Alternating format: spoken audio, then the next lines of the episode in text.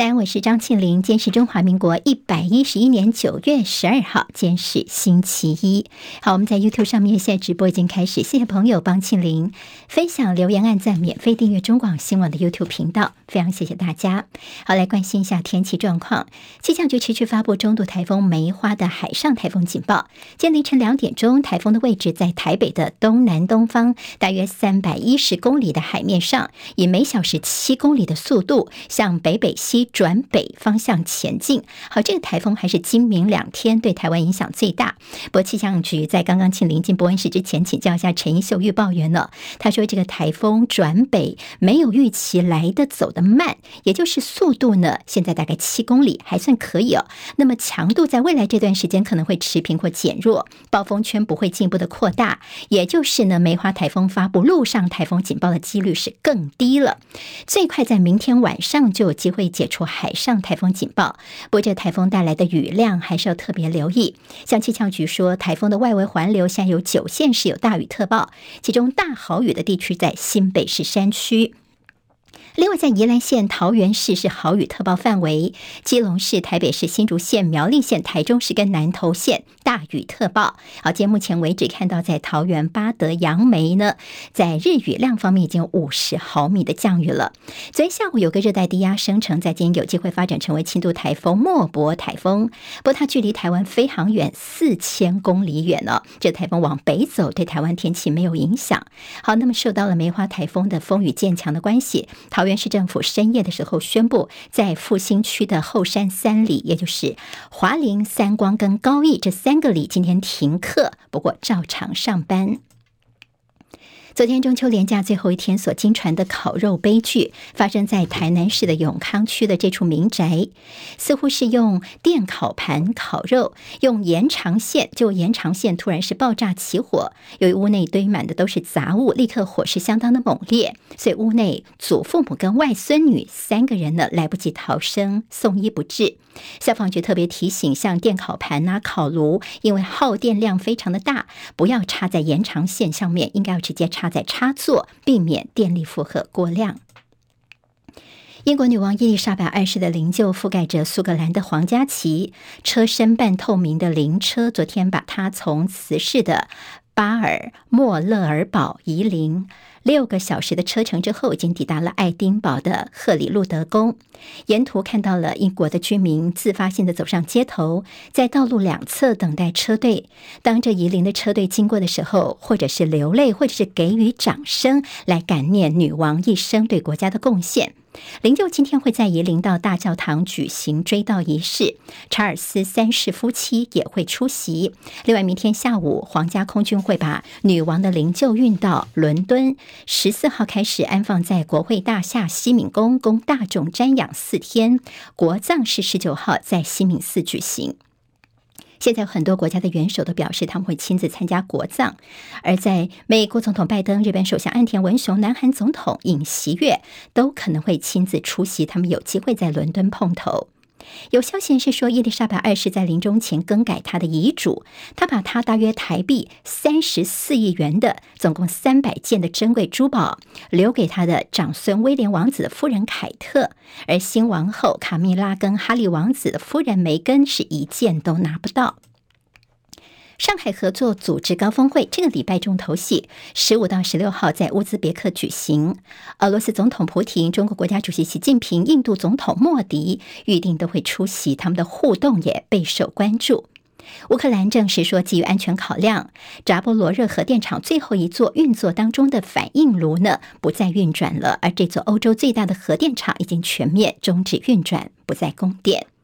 接下来进行十分钟早报新闻，我们用十分钟时间快速了解台湾今天的日报重点。今天看到的《联合报》跟《自由时报》头版的都有这个消息，就是乌克兰跟俄罗斯的战争两百天，在周末的时候所传出了乌克兰的军队反攻传出捷报，俄罗斯这次真的是吃了大败仗了。好，那么我们给这个直播的朋友看一下哦。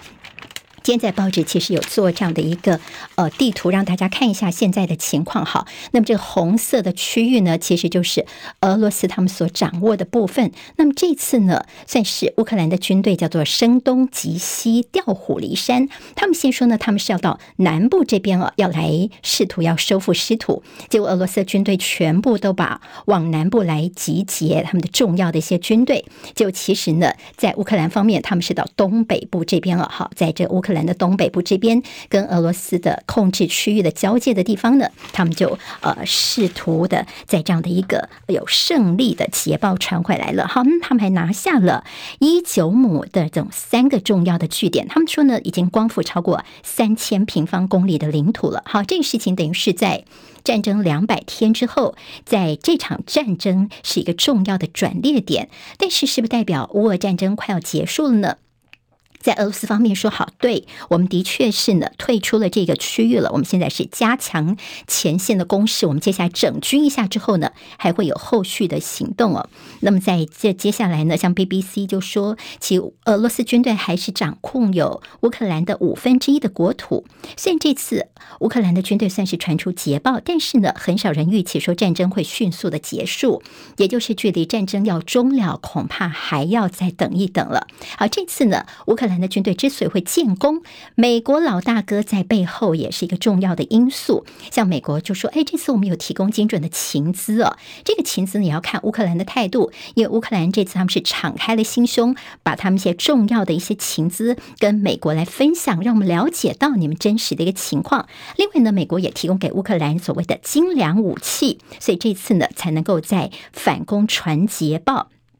好，那么当然，这后续的一个影响呢，我们当然在国际上面呢，这也是这个周末一个重要的消息。在俄罗斯方面，也不是吃素的，应该也是后续会有一些反制的动作。好，看到《中国时报》间内页说，中共八月军演发射两枚东风十七飞弹，在八月初的时候的围台军演呢，对台湾打了十一枚的飞弹，有没有打东风十七，到现在没有公布。根据了解，这十一枚飞弹当中有两枚是东风十七，但是打的呢是这个弹头没有装弹药，是装测试仪器的遥测感应弹。好，那么到底这东风十七为什么这么重要呢？因为它相当难监测跟拦截，是大陆现在服役的各种常规飞弹当中让美军最为忌惮的武器。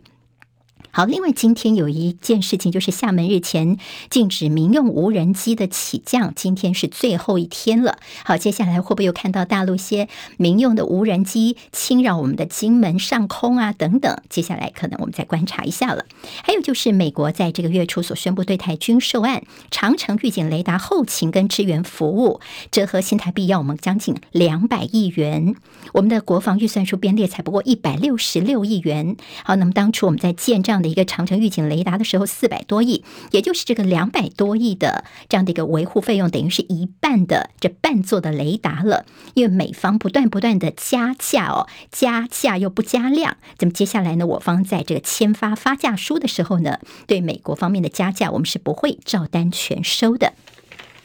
现在中时的那页 A 二版面，等于是他们一个专题报道，帮大家整理一下在佩洛西访台事件所呈现的国安危机。说在台美关键性的误判，共军顺势战略东扩，跨越海峡中线，变成一个新的常态，也凸显的是蔡政府两岸决策的一个局限性。好，那么有兴趣的朋友可以看看今天在中国时报内页 A 二整个全版的报道。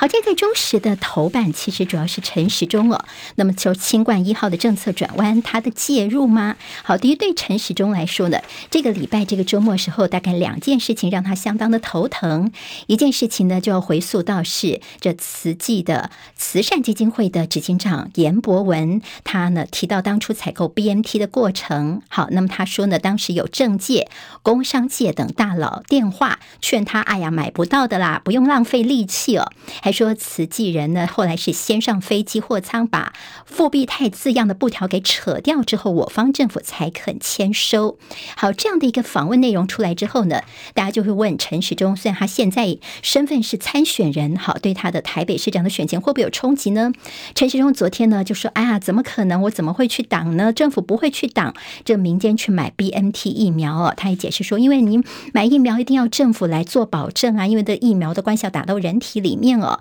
所以后来慈济就跟政府跟我们国家合作，我们也成功的买到了疫苗。”哈，陈其中的说法。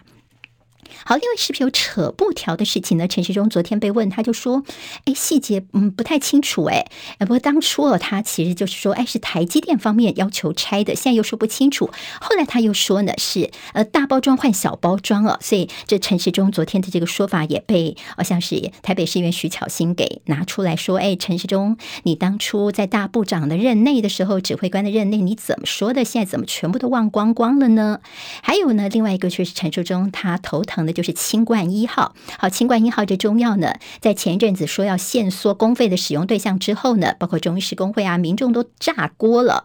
结果后来传出说，这陈时中他是呃漏夜有跟王必胜，就现在的指挥官来联系，就王必胜第二天哎又从善如流的做了调整。那么当然在国民党方面就说，你陈时中现在难道还继续在做地下部长吗？昨天陈时中出来说，我现在就是一个民众哦，那么。他说他没有在中间做这样的一个传话或者是要求。好，不过昨天一度开始时候，感觉上好像这个陈时中跟王必胜两个人的说法有点兜不拢。昨天早上陈时中被问到的时候呢，他是说啊，有有有，他这个呃有跟王必胜哦会讨论一些相关的事情，所以大家就说哦，原来这清冠一号真的是你去呃说的吗？那么后来他们进办就说没有没有，这陈时中说的是他跟王必胜在一些其他场合会有机会碰到。后来王必胜呢自己就说，我最近没有跟。陈时中碰面，好，那么两个人的说话也没有讨论等等，好像似乎有点兜不拢。昨天下午呢，陈时中在另外一个场合当中呢，他也在这个呃医师公会当中，他也提到说，嗯，那我绝对不会有这样的一个所谓地下部长的情况了。好，那么就撇清这中间的关系。好，所以这两个事情，一个就是有没有挡 BMT，第二个就是清冠一号，陈时中他到底有没有下指导棋，这也是大家现在关注的。好，那么其实昨天柯文哲在谈到说护高端党 BNT 吗？他说呢，我最痛恨的就是那种在疫情严重的时候呢，还去阻挡 BNT 疫苗的进口，这也是他一直都不能够原谅陈时中的原因。好，那么护高端党 BNT 这个话是柯文哲说出来的。好，那么在 BNT 的这采购部分，当然慈济哦，这次算是呃他们的执行长说话了。那么慈济后来其实昨天晚上他们有一个声明稿，特别告诉大家说，其实我们这执行长说的不是什么秘辛哦，是在去年的一些访问内容说的都是一样的。网络上面呢，有网友们讨论说，哦，原来去年所看到的这些新闻内容报道都是真的啊。好，我们昨天看到行政院呢发言人这边也这个洋洋洒洒的一大篇哦，告诉大家说我们政府绝对没有阻拦。的一些事情，好，做了一些说明，好，把它综合整理的是今天有关于在疫苗 BMT 疫苗采购清关一号在政治方面的一个观察重点。联合报今天在内页的 A 二版面。特别告诉大家，选战的民调好，那么这段是他们的专题报道，怎么样来看这些民调呢？特别是现在民调非常的多，单位也很多，有点是乱带风向吗？有些呢甚至百万去买网军，尤其是学者提醒大家，有些看到什么网络投票这种投票，参考看看就好，因为呢可能对于中间选民，他们还是有可能想要起这个带风向的作用，到时候呢民调落后的就被气饱了，尤其是在看这些民调。数字的时候呢，真真假假，网络又匿名，所以大家要特别有智慧了。好，有兴趣的朋友可以看看今天联合报在内页的报道。联合报今天在头版头条，其他们专题报道说，国家危机，青少年的犯罪率的剧增哦，八年增加百分之四十七，诈欺跟毒品为主，二感少年是越来越多了。所谓的二感少年，就二度进出这感化的地方哦，那么反反复复的进出矫正学校，而且有个问题哦，可能这孩子。他们进入了矫正机构，但是并没有获得很好的辅导，结果接触到更多的负面人际网络。好，在里面又认识了坏朋友，就出来之后呢，又一再的触法，又回去了。这就是所谓的旋转门效应。就关心的是我们孩子、青少年他们的呃这样的一个问题。《中时报》今天在头版当中提到。台铁史上最长的故障落幕了，在中秋连续假期，彰化路段的这大出包啊，抢修了七十个小时三天，影响超过七万人。现在台铁局长特别道歉，朝野都说台铁你太松散了吧？国民党团要求立法院开议之后，台铁到立法院要提出专案报告。好在昨天的确诊数方面是降了一成左右，但是大家不要太高兴哦，这算是假日效应，而且接下来在中秋节连续假期结束了，那么接下来呢，呃，未来几天的疫情趋势要特别留意。今天开始校园新制度，以筛代隔，但是呢，虽然说不用在全班停课，停课的标准降低了，但是呢，老师们担心的是快筛之乱，会不会一天到晚小朋友都要搓鼻子，对他们来说非常的痛苦。联合报今天提到了，在中共二十大前夕，北京的群聚疫情的连环报，好，那么对于从这中秋连假之后呢，从外地回到北京的朋友，他们也有特别的一些在防控方面的要求，不要聚会，不要聚餐了。自由时报今天头版有提到说，清零清到怕，上市的台商掀第二波的脱中潮。好，看到处分中国资产半年大增将近两百亿元，一些台商的资产都慢慢的要离开中国大陆了。联报今天提到了柯文哲，现在呢有可能不会回到台大这边来当医生，他现在在立法院的附近租了一个办公室备战。接下来他卸任台北市长之后呢，可能就专心的做他的民众党主席，这会牵动二零二四年的选情。好，台股尬空四迹象浮现，在今天台股的表现可以参考，台积电的二纳米进度超前，领先了三星跟英特尔。另外看到台积电在九月十五号除夕，渴望上演秒。填息，好，这是在股市方面，大家可以参考。时丰早报新闻，我是庆玲。离开教室前，谢谢帮我按赞，多多留言。我们下次空中再会了，谢谢大家，拜拜。今天台湾各日报最重要的新闻都在这里喽，赶快赶快订阅，给我们五星评价，给庆玲最最实质的鼓励吧，谢谢大家哦。